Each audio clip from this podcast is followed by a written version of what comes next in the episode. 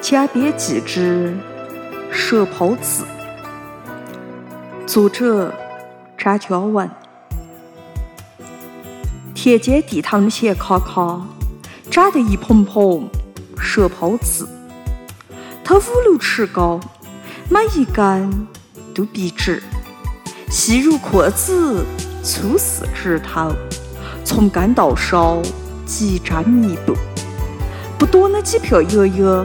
一节一节挂在那可怕的刺杆上，拿来当篱笆多好，马蜂大概都不敢飞进来。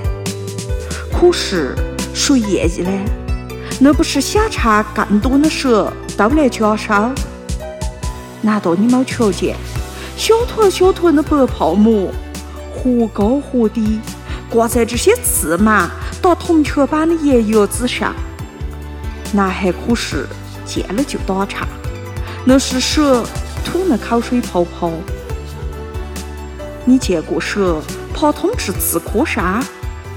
没，它爬上去还不挨自己的花皮肤都划破了？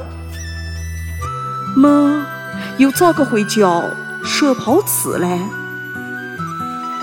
男孩默默的动脑筋，可是很多事情。却不容易想得清楚。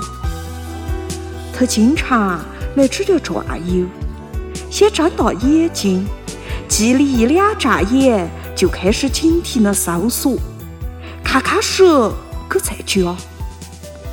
不过在蛇泡刺上以及周围团转，他还没遇见过蛇。围着转完一圈。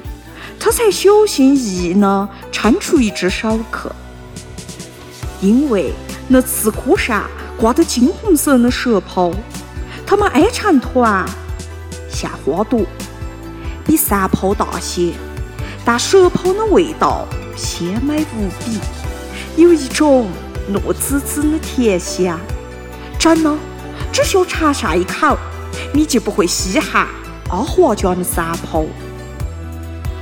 蛇泡到底是蛇的饭食，还是蛇吐出来引诱娃娃的零嘴？